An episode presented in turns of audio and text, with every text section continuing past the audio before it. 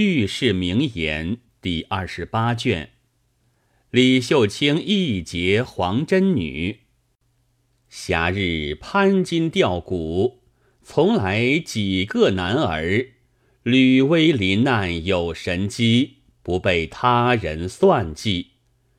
男儿尽多荒错，妇人凡有权奇。若还质量胜蛾眉，便带头巾何愧？常言有志妇人赛过男子，古来妇人赛男子的也尽多。除着吕太后、武则天这一般大手段的歹人不论。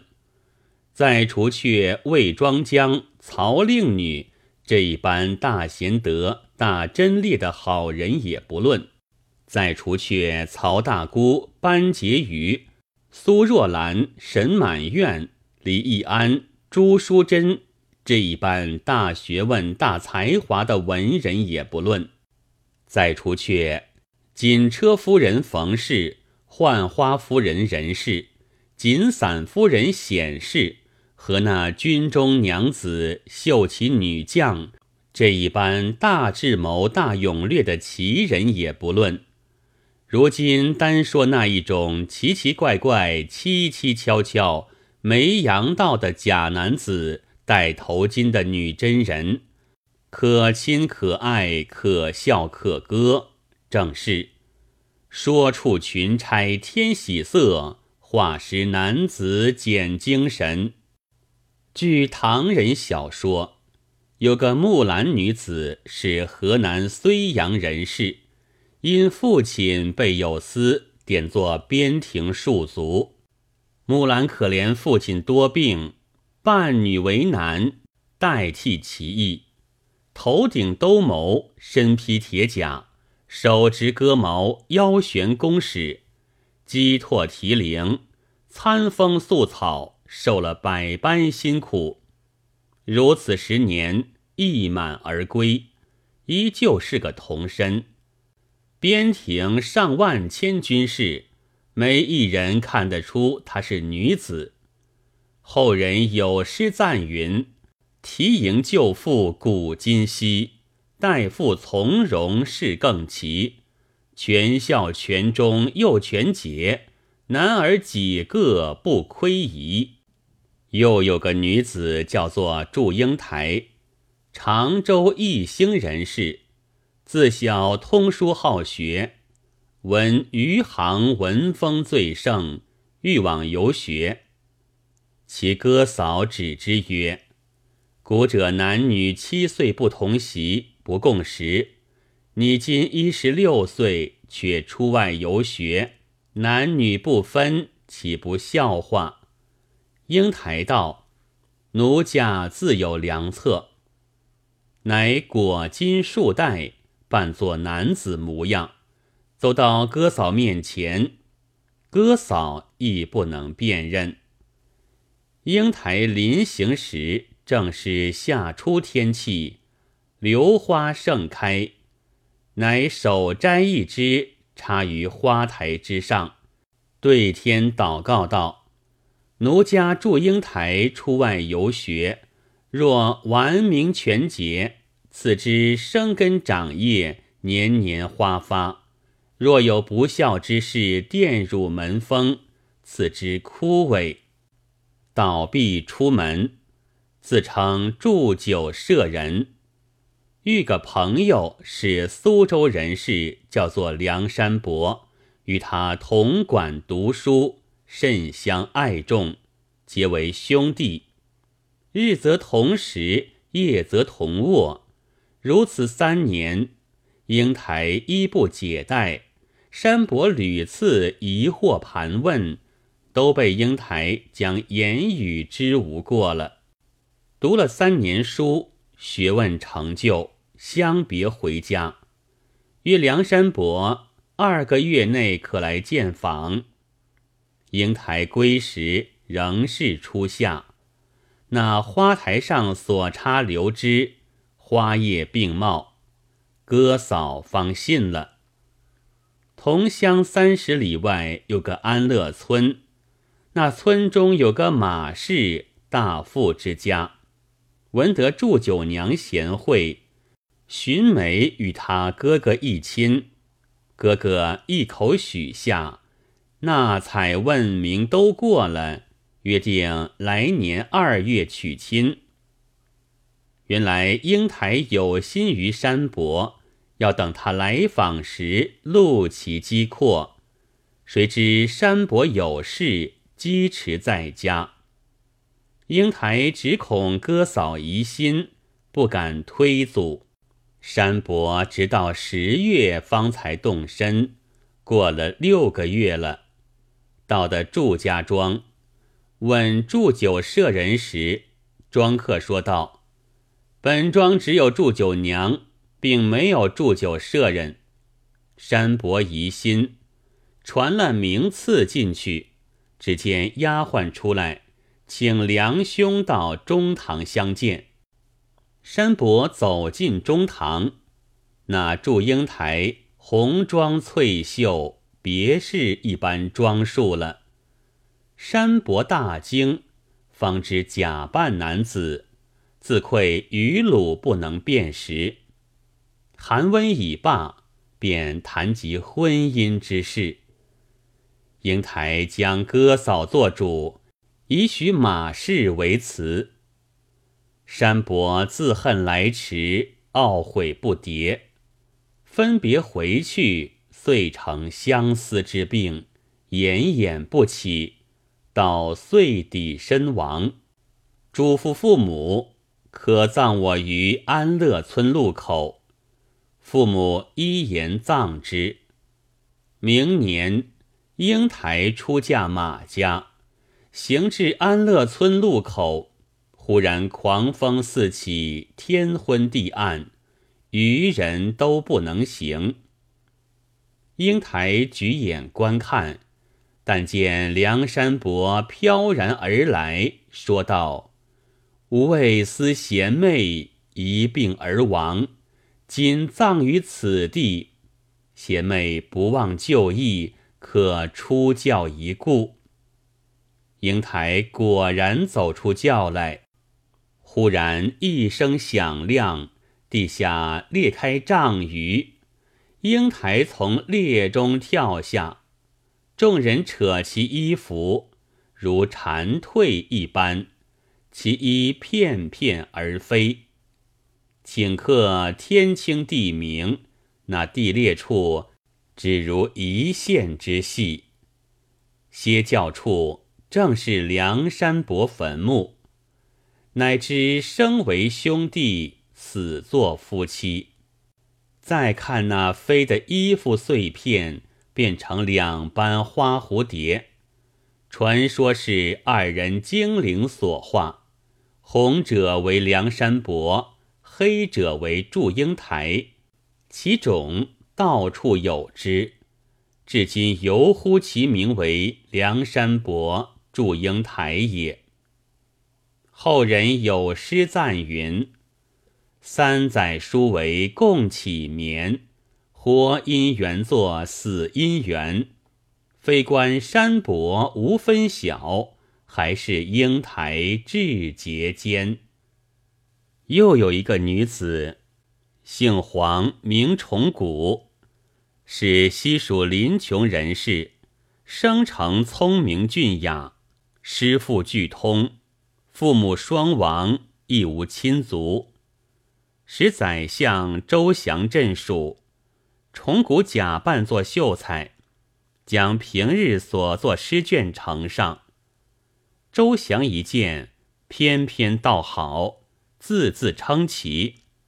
乃建为郡院，立事精敏，地方凡有一遇累年不绝者，一经重古剖断，无不动然。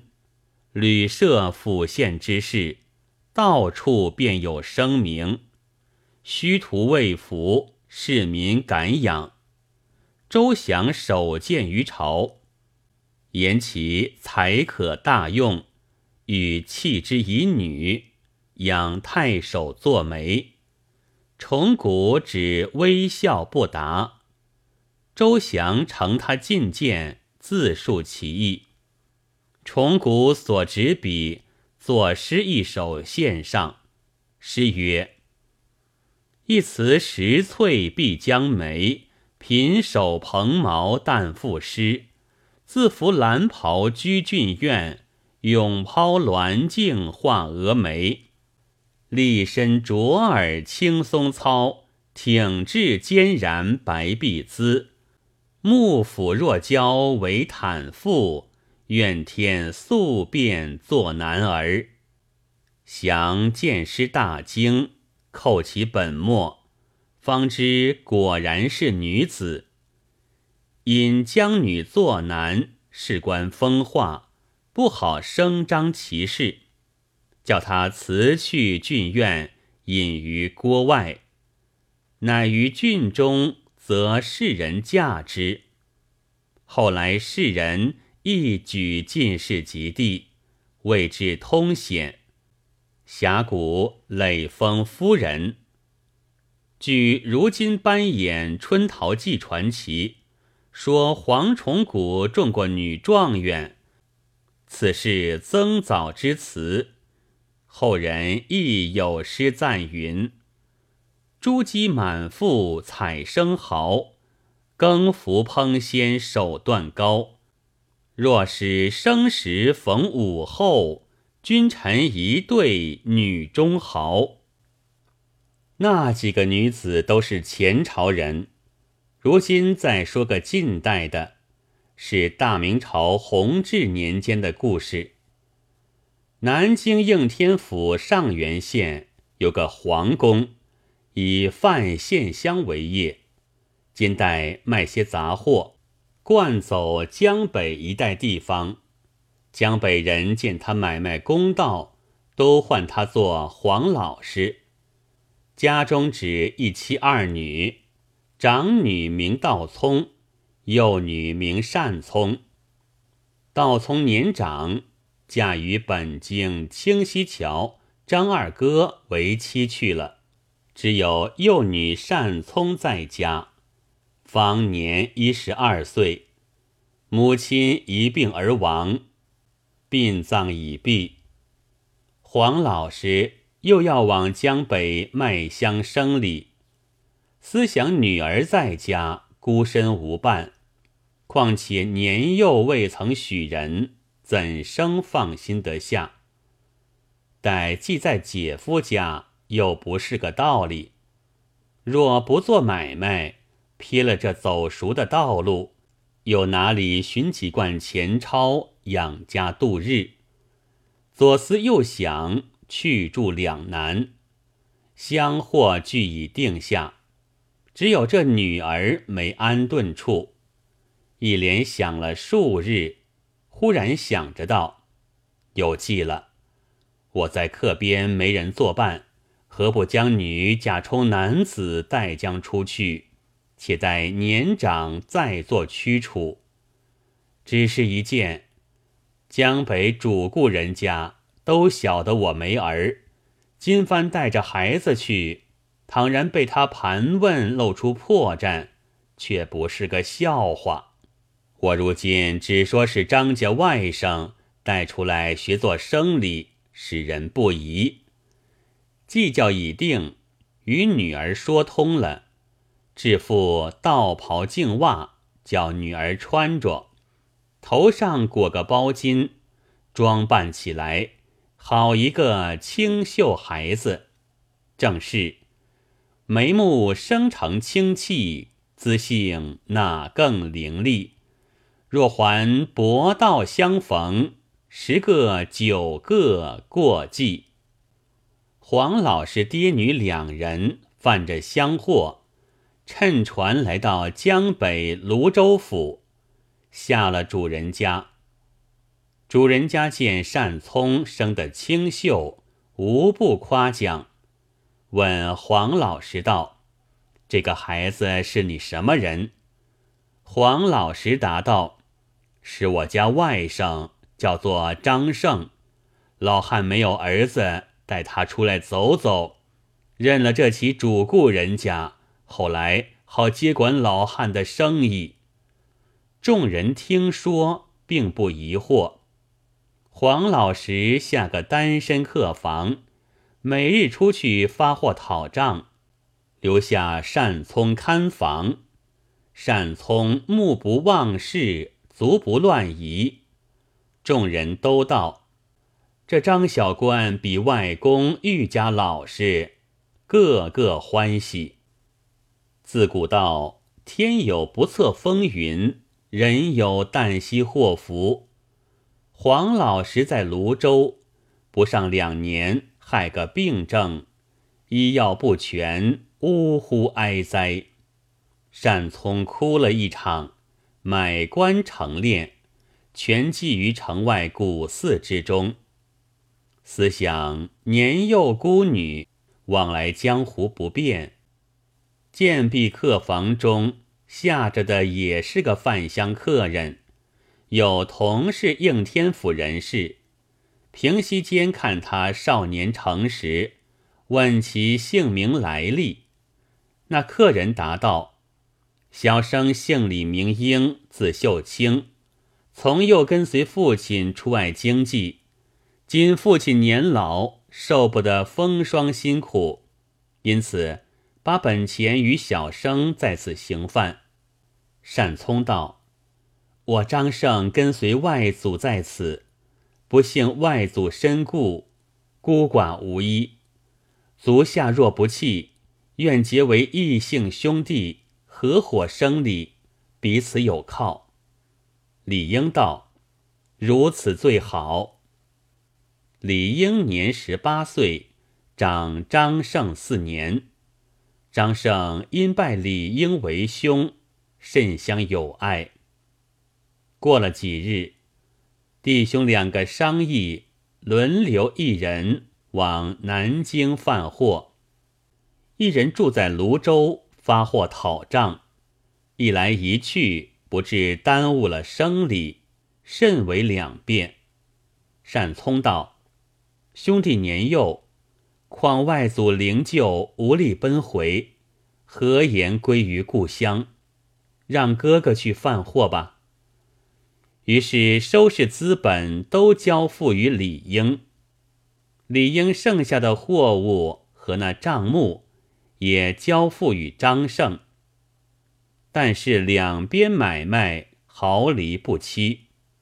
从此，李英、张胜两家行李并在一房。李英到泸州时，只在张胜房住，日则同时。夜则同眠，但每夜张胜只是合衣而睡，不脱衫裤，亦不去鞋袜。李应甚以为怪。张胜答道：“兄弟自幼得了个寒疾，才解冻里衣，这病就发作，所以如此睡惯了。”李应又问道：“你耳朵上？”怎的有个环眼？张胜道：“幼年间，爹娘与我算命，说有官煞难养，为此穿破两耳。”李应是个诚实君子，这句话便被他瞒过，更不疑惑。张胜也十分小心在意，虽搜尿，亦必等到黑晚。私自去方便，不令人瞧见。